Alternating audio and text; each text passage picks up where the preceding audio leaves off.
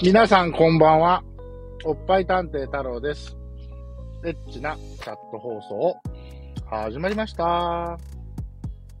そして、助手のあやちゃんです。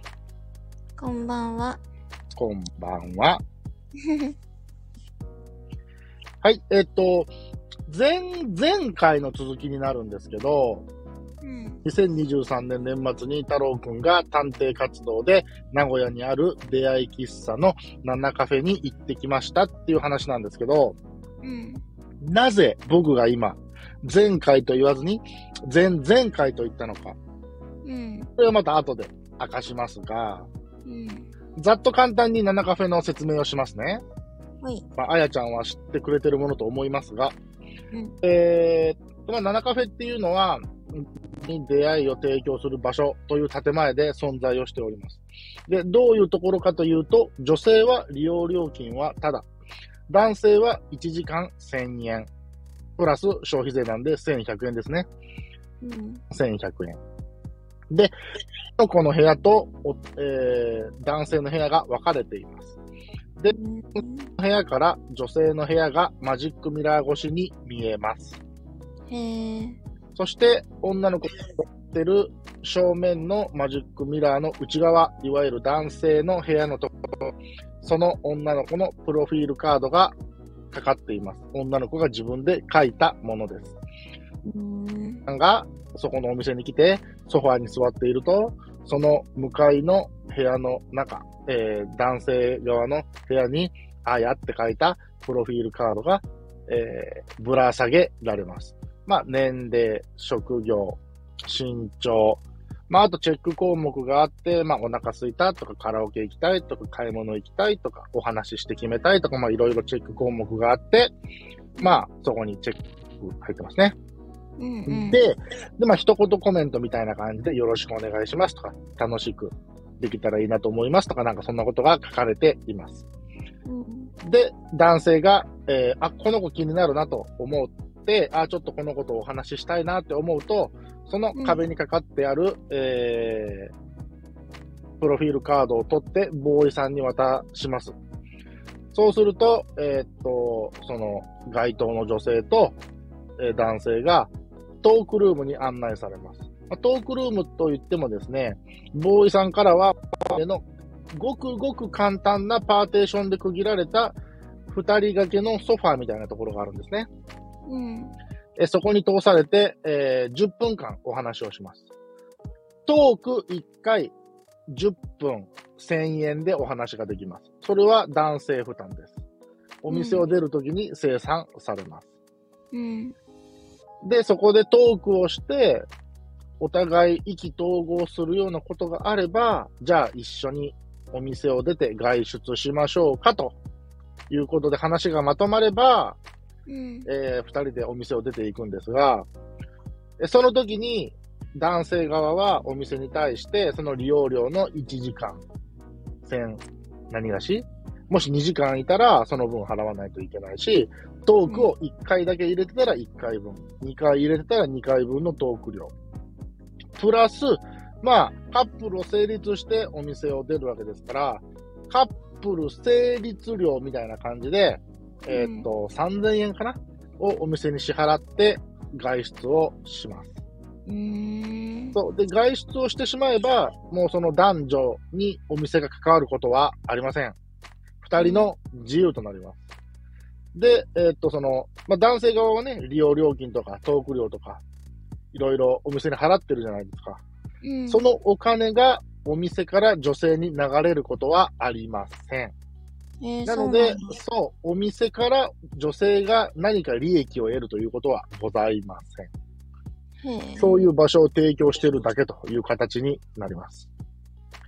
ただまあ、あー今話したのはまあ建前的な部分もあってですね、まあ、なかなか突っ込んで話せない部分もあるんですが、まあ例えば、パパ活を目的にね、来てる女性うん、とか、例えば、えーカラオケ行きなら5000円とか、うん。食事行くなら1万円みたいな感じで、まあ、お小遣いを稼ぎに来てるような女性が圧倒的に多いというのが、まあ、実情かなというところではありますね。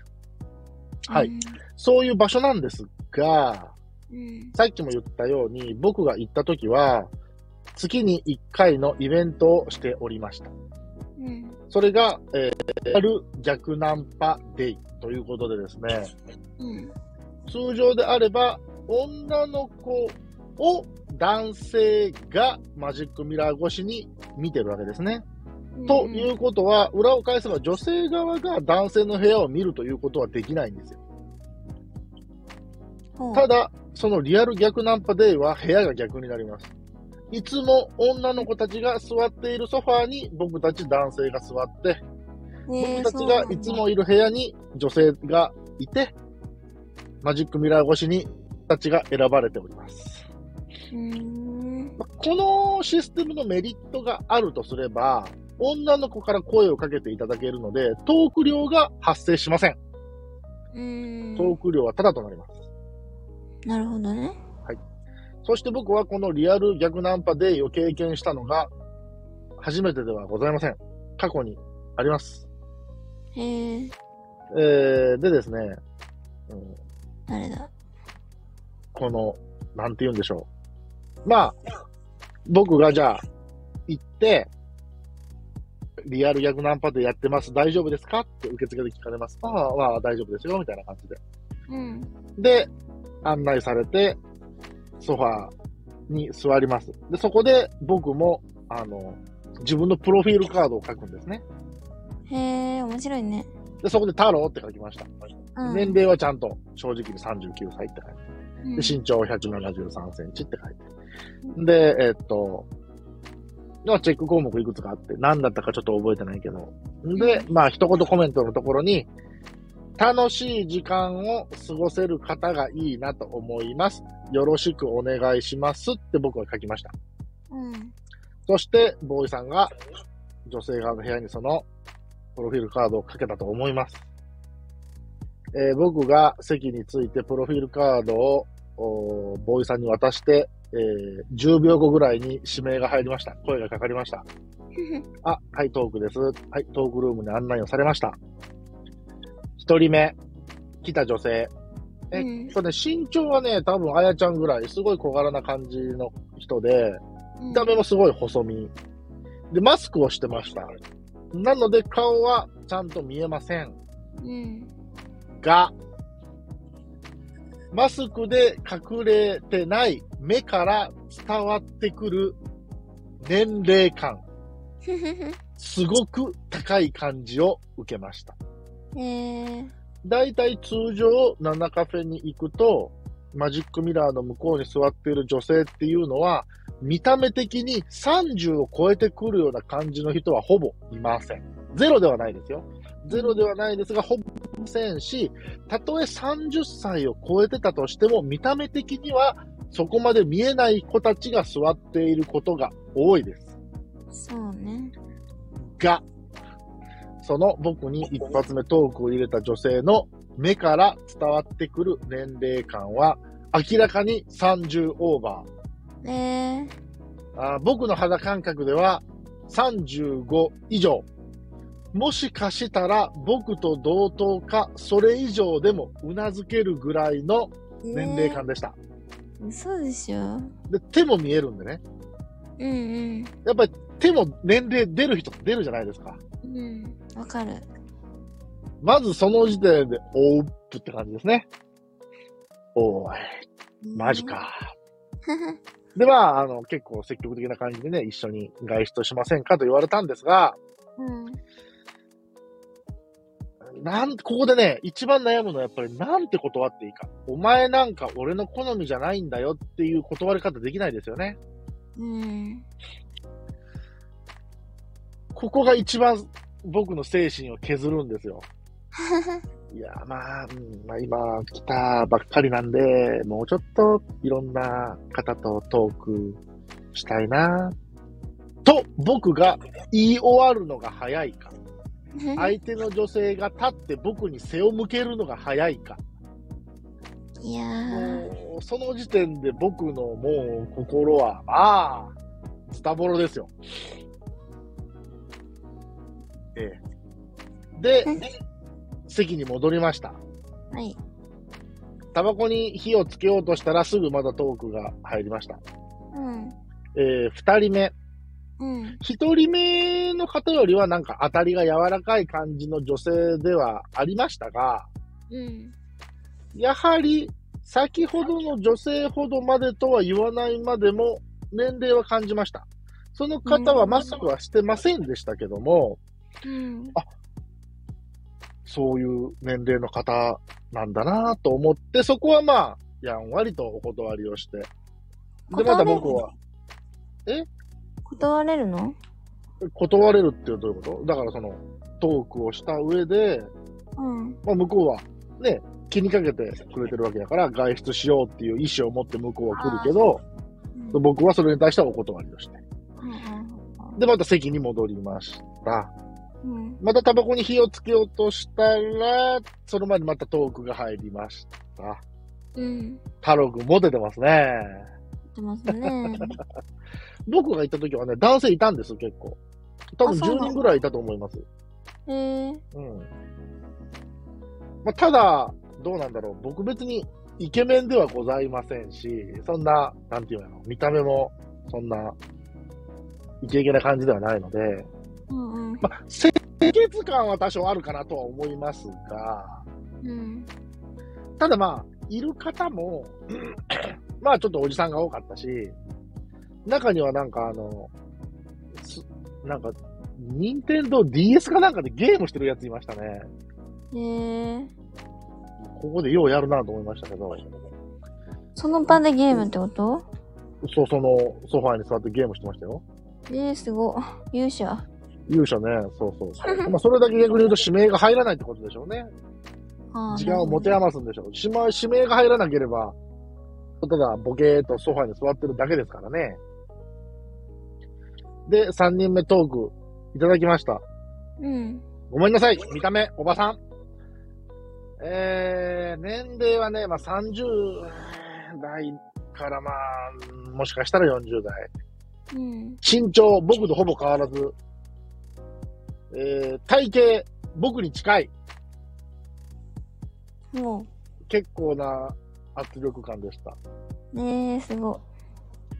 酒は入ってないと思いますが、うん。そんな感じの絡み方をされました。どう？みたいな。もあら？うすんげえ圧力でした。もうなんか圧迫面接。はい。断りましたけどね。うーん。でも、その時点で太郎くんのヒットポイントゼロ。はい。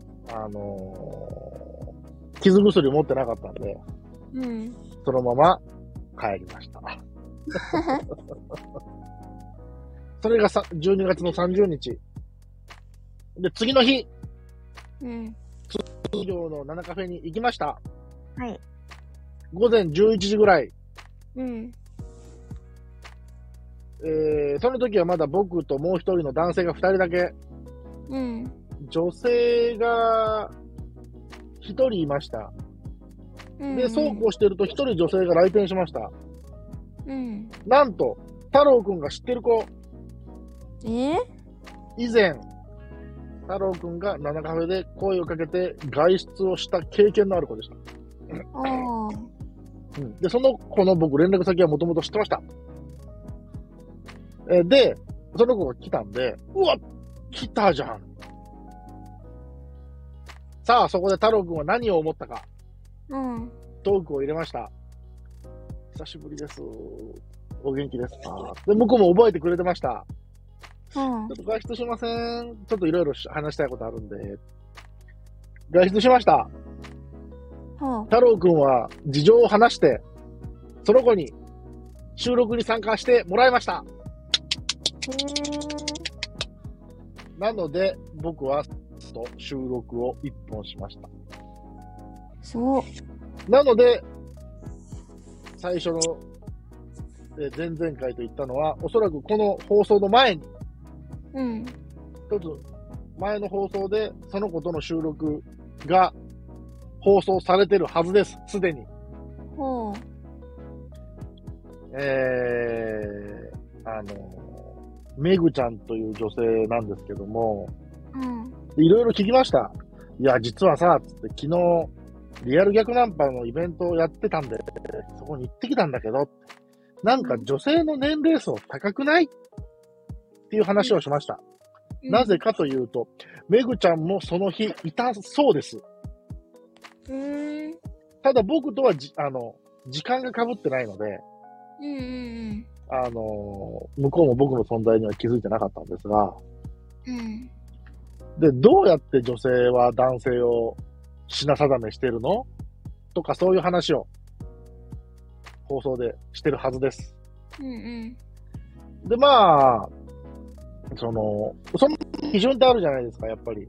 うん。清潔感がいいとか、やっぱりちょっと若い男性がいいとか、ちょっと髭があると嫌だなとかさ、うんうん細い方がいいなとか、いろいろ好みがあると思うんですけど、ありますね。そう。でそういう話を聞いててちょっと失敗したなと思ったのが、うん。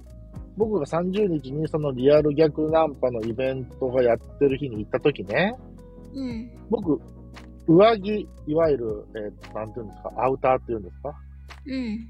僕ね、カナダグースのダウン着てたんですね。おうなんかそれ着てるとちょっとなんか金持ってるやつみたいに見えちゃうじゃないですか。まあ確かに。あれはちょっと僕失敗だったなと思ってるんですよ。なんで？